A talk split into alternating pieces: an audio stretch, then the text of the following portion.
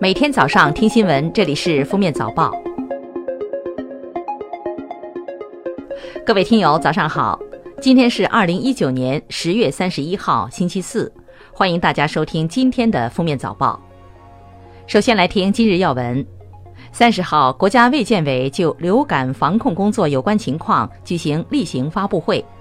中国疾控中心副主任冯子健表示。十二月、一月是北方地区流感高峰季节的主要时间段，正在上市审批中的流感新药一种鼻喷疫苗，预计十二月份上市。国家卫健委疾控局副局长贺清华表示，目前中国流感疫苗总体供应量充足。据统计，二零一九到二零二零年流行季全国流感疫苗计划供应约两千八百万剂次。比二零一八年至二零一九年流行季实际使用量翻了一倍。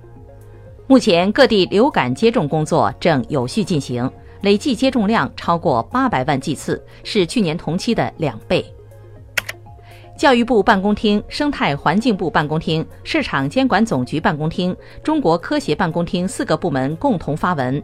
首次对塑料书皮说不，要求中小学要努力实现无塑开学季。学校不得强制学生使用塑料书皮，尤其不能使用有问题的塑料书皮。在今天召开的二零一九中国国际信息通信展览会上，工信部将与三大运营商等举行五 G 商用启动仪式，届时将公布详细的五 G 套餐资费。明天，五 G 用户可以正式使用这些套餐。三十号，最高人民法院表示，拒不支付一名劳动者三个月以上的劳动报酬，数额在五千元到两万元以上的，或拒不支付十名以上劳动者的劳动报酬，数额累计在三万元至十万元以上的，经有关部门责令支付仍不支付的，就构成犯罪，应当依法追究刑事责任。据介绍，拒不支付劳动报酬数额较大的，经有关部门责令支付仍不支付的，一般处三年以下有期徒刑或者拘役，并处罚金；如果满足前面的条件，同时造成严重后果的，判处三年以上七年以下有期徒刑。记者从国家税务总局获悉，今年前三季度全国累计新增减税降费一万七千八百三十四亿元。其中新增减税一万五千一百零九亿元，新增社保费降费两千七百二十五亿元，个人所得税两部改革叠加新增减税四千四百二十六亿元，累计人均减税一千七百六十四元。下面是今日热点事件：今年初，国家民航局表示将在全国推出同城同质同价行动，然后记者日前通过调查发现。很多城市的机场并未真正做到。在国内某一线城市机场候机楼的一家快餐店，汉堡套餐的价格从四十五元到七十元不等，一杯四百四十八毫升美式咖啡价格为十九元；而在市区同品牌餐厅，汉堡套餐的价格在三十二元到五十元之间，即使同样的咖啡也要高一元钱。近日，河北武安爱心妈妈李丽娟案二审宣判，驳回家属上诉，维持原判。李丽娟和她的武安市民建福利爱心村曾收养残孤儿童一百多名，曾被评为感动河北十大人物，被称为爱心妈妈。后来，李丽娟因涉嫌聚众扰乱社会秩序罪、伪造公司印章罪、敲诈勒索罪、诈骗罪。四罪并罚，一审获刑二十年，剥夺政治权利五年，并处罚金人民币二百六十七万元。二十九号，广州市母乳喂养促进条例获表决通过。条例规定，医疗机构、公共交通运输场所、旅游休闲场所、商业经营场所等六类公共场所，应当建设母婴室，否则罚款。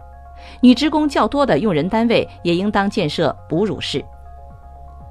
二十八号，浙江省中小学减负工作实施方案征求意见稿公开征求意见，公布了三十三条减负方案，其中拟规定小学生晚九点，初中生晚十点可经家长确认拒绝完成剩余作业。记者从山东省民政厅获悉，新泰市被捡拾婴儿已由捡拾人周某移交给泰安市儿童福利院临时代养。目前，婴儿正在医院进行检查治疗，生命体征平稳。下一步，根据公安调查进展情况和婴儿检查治疗情况，依法依规妥善安置，切实保护婴儿的合法权益。近日，疑因坐车少付四元，司机将女子衣服扒光的视频热传。警方回应，女子的衣服非司机扒掉的，具体原因因涉隐私暂不公布。某些网络大 V 不清楚事实，转发评论，致事实被歪曲，拍摄者不劝阻，反而拍摄他人隐私，上传哗众取宠。最后来听国际要闻。英国议会下院二十九号投票通过了英国政府提出的一项法案，同意在十二月十二日提前举行大选。分析人士指出，英国脱欧僵局已持续三年有余，各方均期盼提前大选能够打破目前脱不成、留不得的僵局。但是，大选这一新药方能否让英国脱欧前景更加清晰，仍是个未知数。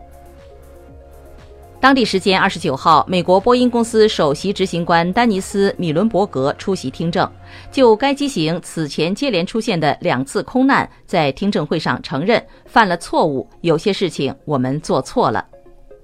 波音737 MAX 发生的两起空难均被认为与一个名为“机动特性增强系统”的自动防失速软件被错误激活有关。